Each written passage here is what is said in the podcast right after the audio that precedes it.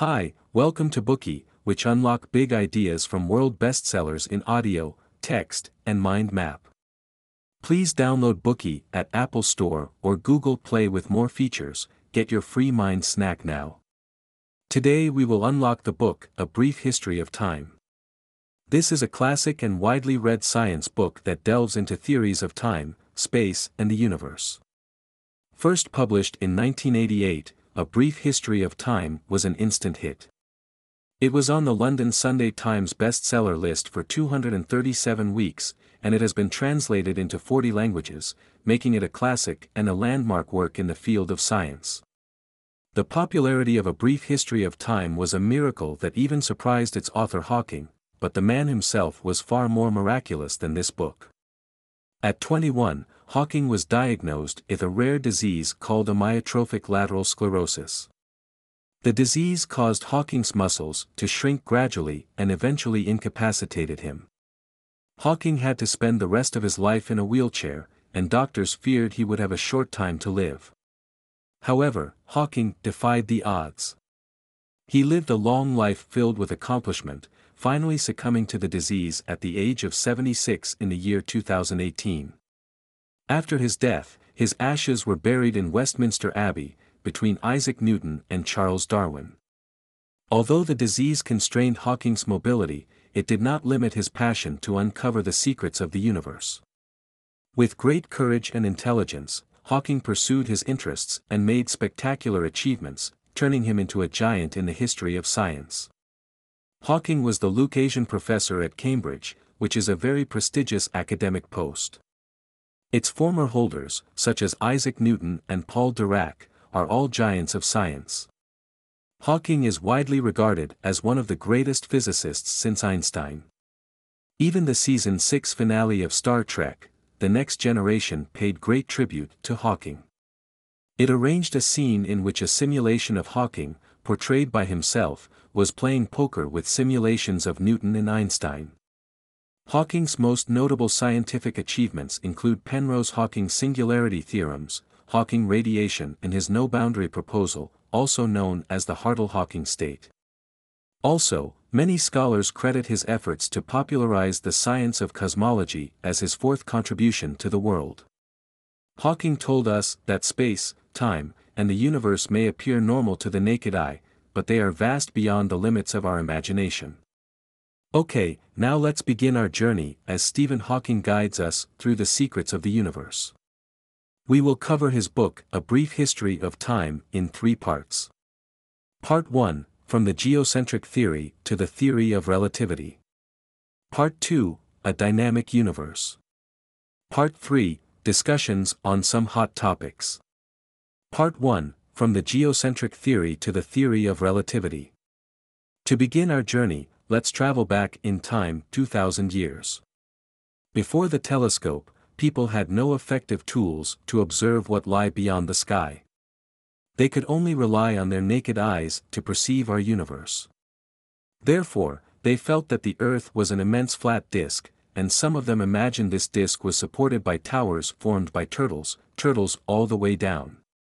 According to history, the Greek philosopher Aristotle was the first to challenge the flat Earth model he discovered evidence that contradicted this view. For example, when a lunar eclipse occurred, the Earth's shadow on the moon is always round. This was possible only if the Earth was a sphere. If the Earth was flat, its shadow on the moon would most likely be elongated and elliptical. Also, Aristotle noticed that, when people observed a ship appearing on the horizon, they always saw the sails before the hull. The flat earth theory could not explain this phenomenon.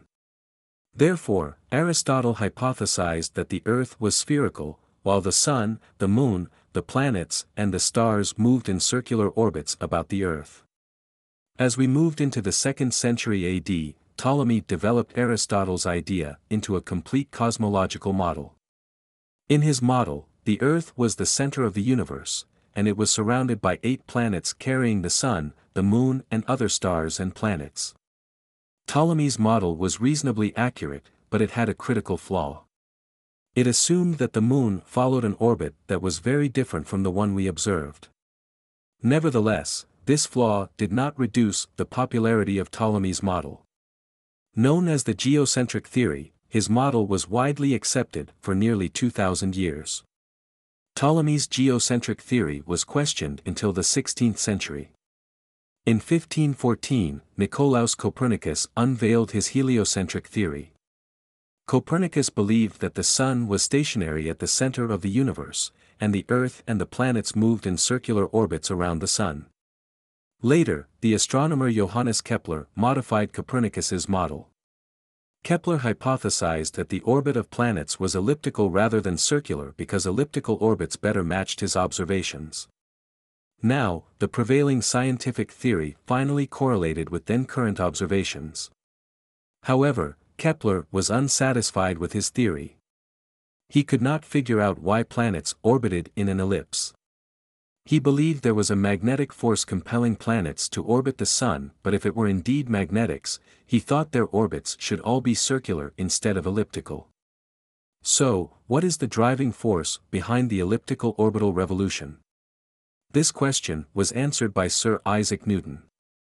In 1687, Newton published his work Philosophiae Naturalis Principia Mathematica, in which he proposed the law of universal gravitation. Newton's law suggested that bodies in the universe attracted each other with a force.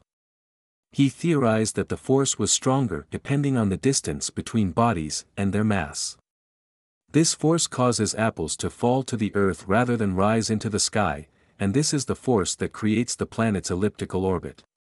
Since the publication of this book, this force has been known as gravity. Moreover, Newton concluded that the gravitational attraction of a star is one quarter that of a similar star at half the distance. The relation between gravity and distance was exact. The planets could not maintain an elliptical orbit if the gravitational attraction reduced or increased faster with the distance, otherwise, the planets would either spiral into the Sun or escape from the Sun.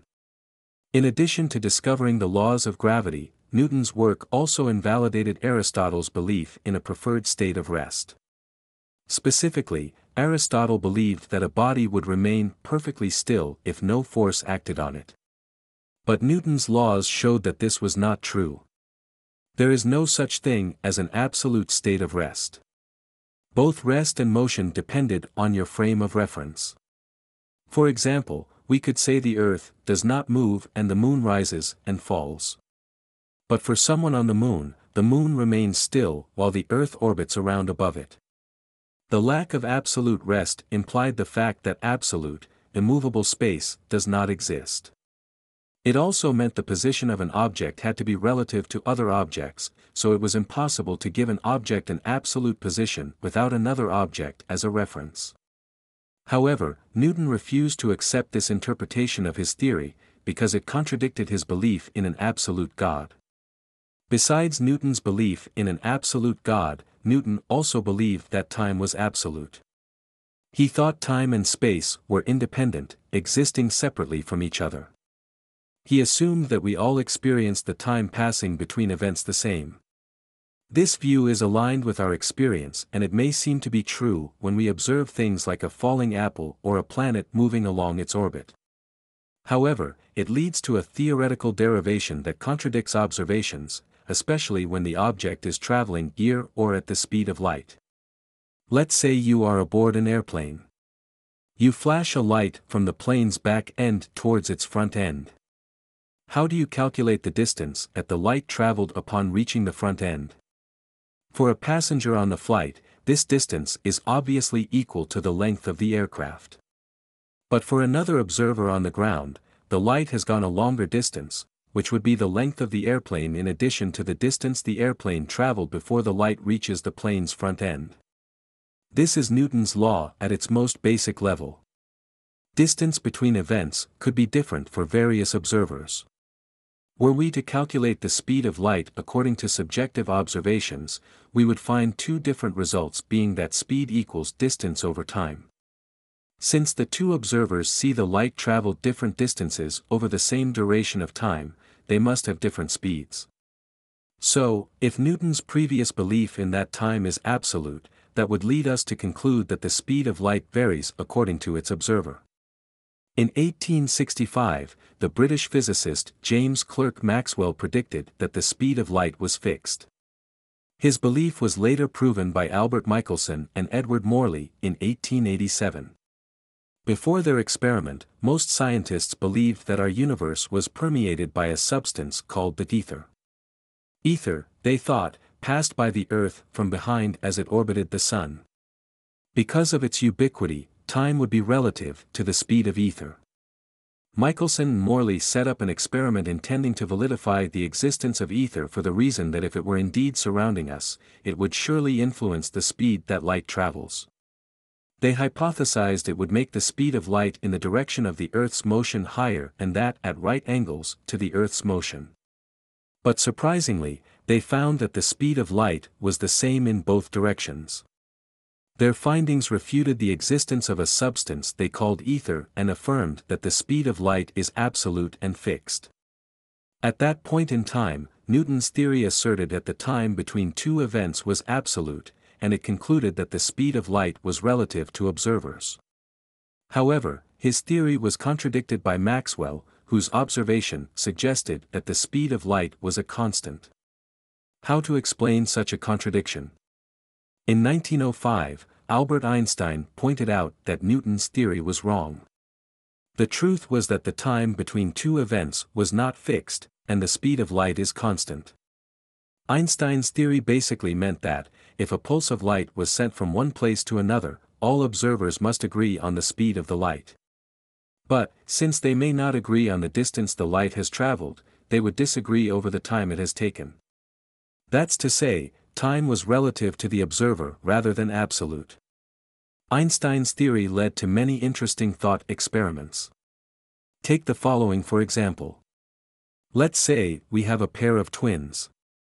One lives on the Earth, and the other one travels to outer space in a spaceship at a speed near light speed. According to Einstein's theory of relativity, the twin on the spaceship will age slower and the counterpart who stayed on Earth. As a result, Einstein flipped Newton's view of absolute time on its head. His theory, known as the special theory of relativity, led to a totally new understanding of space and time. Apart from the relativity of time, special relativity also tells us that energy and mass are equivalent. So, the energy of a moving object will make an object's mass greater. As a result, if an object is moving at light speed, it must have infinite mass. This means that objects with mass cannot reach the speed of light. Only light and other waves can reach light speed because they do not have mass.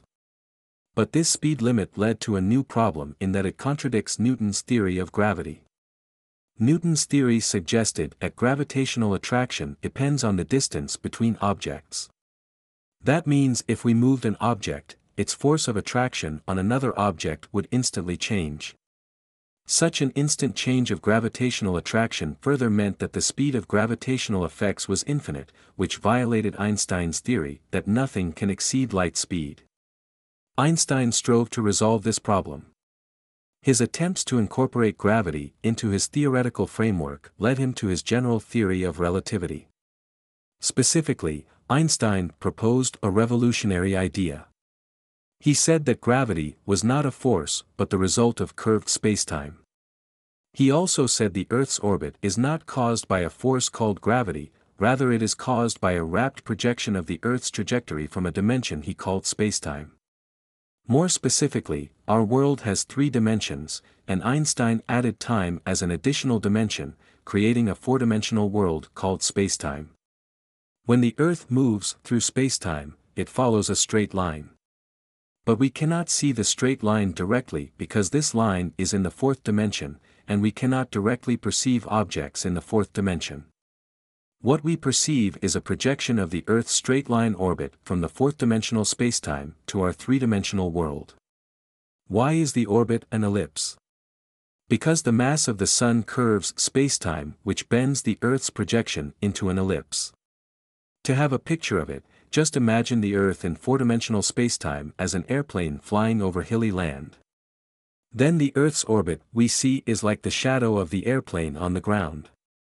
The shadow follows a curved path because the land is not flat. Einstein's theory completely changed our empirical understanding of space and time. Many of its predictions have been verified by real-world observations and is now generally accepted as a correct model of space and time. We now reach the end of part 1 of this Bookey. We talked about how humans' understanding of time and space evolved from the geocentric theory to the heliocentric theory, from Newton's law of universal gravitation to his theory of absolute space and time, and finally to Einstein's theory of relativity. Today, we are just sharing limited content. To unlock more key insights of world-class bestseller, please download our app. Just search for Bookey at Apple Store or Google Play, get your free mind snack now. Dir hat dieser Podcast gefallen? Dann klicke jetzt auf Abonnieren und empfehle ihn weiter. Bleib immer auf dem Laufenden und folge uns bei Twitter, Instagram und Facebook. Mehr Podcasts findest du auf meinpodcast.de.